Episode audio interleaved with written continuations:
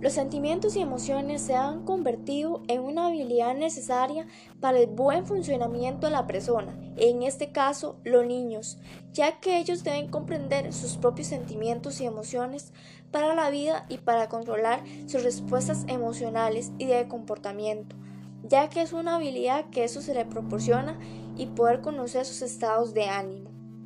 Si bien se dice que aquellos niños que aprenden a identificar sus emociones y sentimientos son más capaces de lidiar con sus propios sentimientos, este es el comienzo de un sano desarrollo y crecimiento integral excepcional.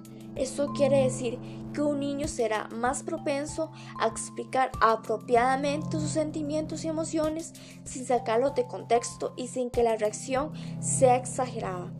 Además, se dice que es más factible que un niño tenga un sano desarrollo integral y sea más empático. Se dice que la empatía es la habilidad de entender e identificar los sentimientos de otra persona puede sentir y experimentar. Un niño que tenga empatía mejora sus relaciones sociales y emocionales. Por el contrario, si no lo desarrolla, puede tener problemas graves en su comportamiento y también son propensos a sufrir ansiedad y depresión. Las emociones y sentimientos juegan un rol importante en el desarrollo de las habilidades sociales y emocionales. También el tema escogido juega una gran influencia en la salud mental, la confianza y autoestima. Existen diversos factores externos que tienen influencia en las emociones y en moldear sus personalidades como lo son sus padres, cuidadores, familiares cercanos y el personal educativo.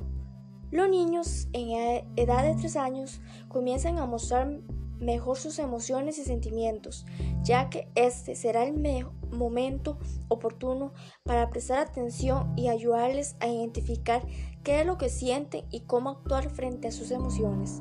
A continuación les comentaré algunos tips para aprender a identificarlos, expresarlos y manejar sus emociones. Animar al niño a hablar abiertamente de sus emociones y sentimientos, que se exprese cómo se siente en determinadas ocasiones y su reacción que tiene con respecto a esos sentimientos. Esto ayudará a que el niño vea como normales sus emociones que experimenta. Enseña al niño a expresar sus emociones en una manera saludable, como preparando el plato preferido para una persona que estima, haciendo una hermosa manualidad para celebrar el cumpleaños del amigo.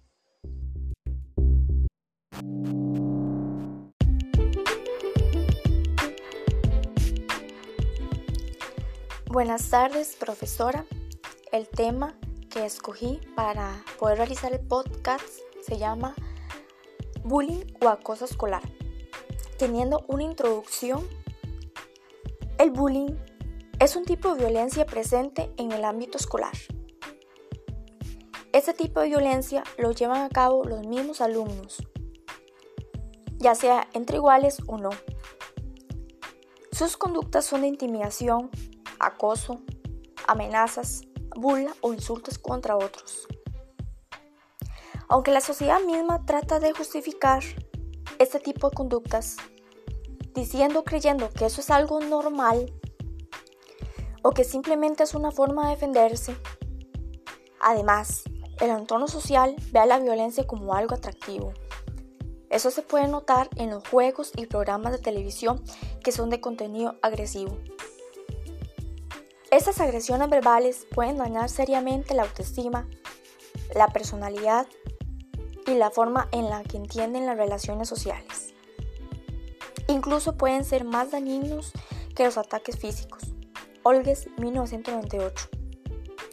Ya que quienes sufren este tipo de agresiones verbales pueden intentar suicidarse.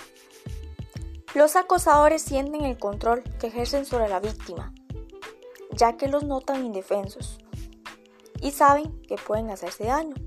Sullivan 2005.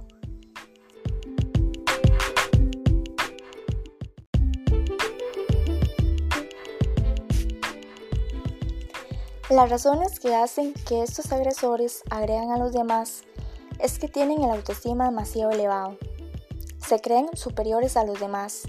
Por ello consideran que están en condiciones de insultar a quien quieran. Otra razón es que tienen un autoestima bajo. Se sienten inferiores y por ende tratan de mejorar su estatus social delante de sus compañeros. Y la última razón es que son jóvenes que están teniendo conflictos en casa. Puede ser jóvenes que ven pelear a sus padres o que tienen hermanos mayores que los agreden a ellos. Informe Nacional sobre Violencia de Género en la Educación Básica en México 2009. Estos jóvenes van a la escuela y agreden a sus compañeritos para actuar lo que les está pasando en casa. Tipos de acoso escolar o bullying. Con frecuencia y por desgracia pueden aparecer varios tipos de bullying o acoso escolar de forma simultánea. Entre ellos están físico, consiste en la agresión directa a base de patadas, empujones, golpes con objetos. También ser indirecto cuando se producen daños materiales en los objetos personales de la víctima o robos.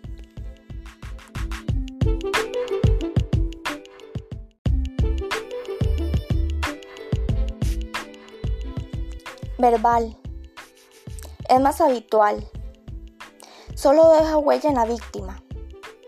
Las palabras tienen mucho poder y minimizan la autoestima de la víctima mediante humillaciones, insultos, menosprecios en público, propagación de rumores falsos, mensajes telefónicos ofensivos o llamadas, lenguaje sexual indecente, psicológico, se realiza mediante amenazas para provocar miedo, para lograr algún objetivo o simplemente para obligar a la víctima a hacer cosas que no quiere ni debe hacer. Social. Consiste en la exclusión y en el aislamiento progresivo de la víctima. En la práctica, los acosadores impiden a la víctima participar, bien ignorando su presencia y no contando con él o ella en las actividades normales entre amigos o compañeros de clase. Conclusión. Los estudiantes que son víctimas de acoso escolar pueden sentirse abrumados, deprimidos o ansiosos. Si su hijo confronta problemas en la escuela o con sus amigos como resultado del acoso, un profesional de salud mental, como por ejemplo un psicólogo, puede ayudarle a crear resiliencia y confianza en sí mismo. Esto le permitirá ser más exitoso tanto en el aspecto social como en el académico.